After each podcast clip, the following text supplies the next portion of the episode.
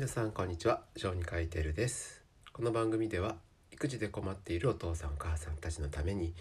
子どもたちの病気や育児について役立つ情報をお届けしています。今回お話しする内容はお弁当用のピックを誤飲した男の子の話をしようと思います。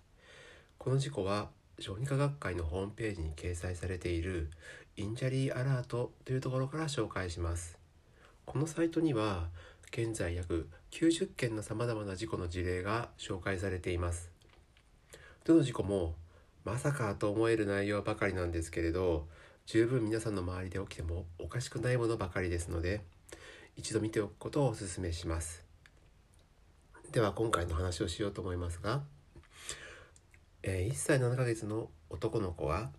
お母さんと4歳のお姉ちゃんと一緒にお母さんの作った手作り弁当を持って公園で出かけていた時の話です。お母さんが一緒にいるお姉ちゃんの方に注意を向けている時に男の子がピックの刺さっているハンバーグを食べてしまいました。直後から男の子は苦しみ始めておえつしました。お姉ちゃんを見ていたのでお母さんは食べる瞬間を見ていませんでしたがとっさにこの子は喉に何か詰まらせたんだろうと判断して男の子の背中を叩いて対応しました。すると男の子は血のついたハンバーグのかけらを口から吐き出しました。その後まだ子供は不機嫌で飲み込む時にも痛そうな素振りをしていたので救急車を呼んで病院へ子供を連れて行ったそうです。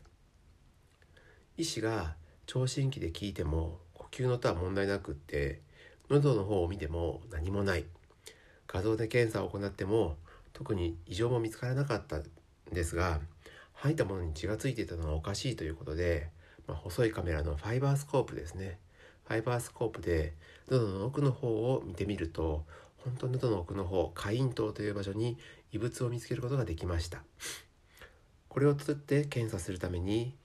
全身麻酔をかけてからこの下咽頭から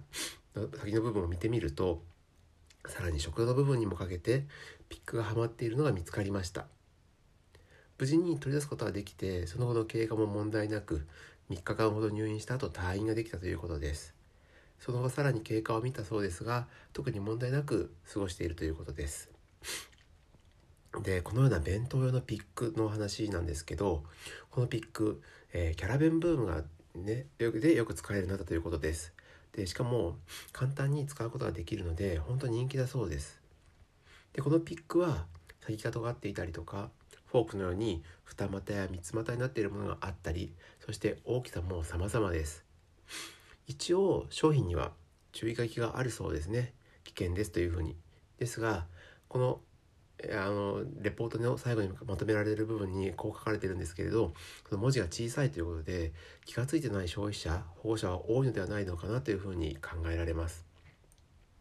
でそんな事故はたくさん起きるのかっていうことなんですけどこのピックによる事故の報告っていうのはやはり少ないようです。ただしこれが爪楊枝になると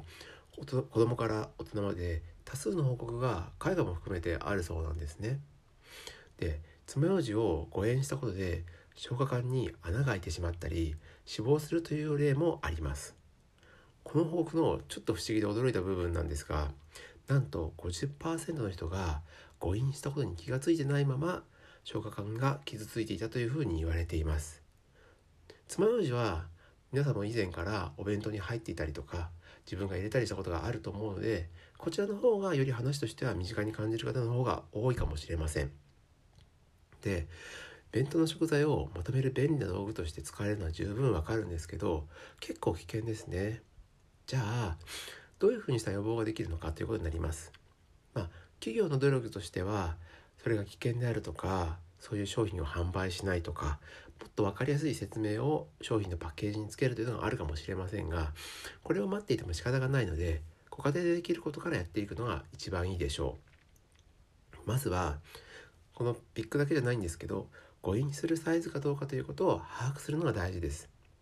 で便利な道具として実は誤飲チェッカーというものもあるんですけれどまあ有料ですし結構買うのも大変なんですね。なので、うん、代わりになる道具っていうのは実は簡単にお家にあります。それは何かというとトイレットペーパーの芯ですこの中に入るものっていうのは基本的に子供は食べて飲み込めるっていうのは分かっていますなので、えーと、トイレットペーパーの芯が残っていたらその中に物を入れてみましょう。案外いろんなものが通ると思います。つまりそれを子供の周りに置いておくと子供は口にしてしまいそして飲み込み誤飲誤嚥につながるというふうに覚えておくといいと思います。そして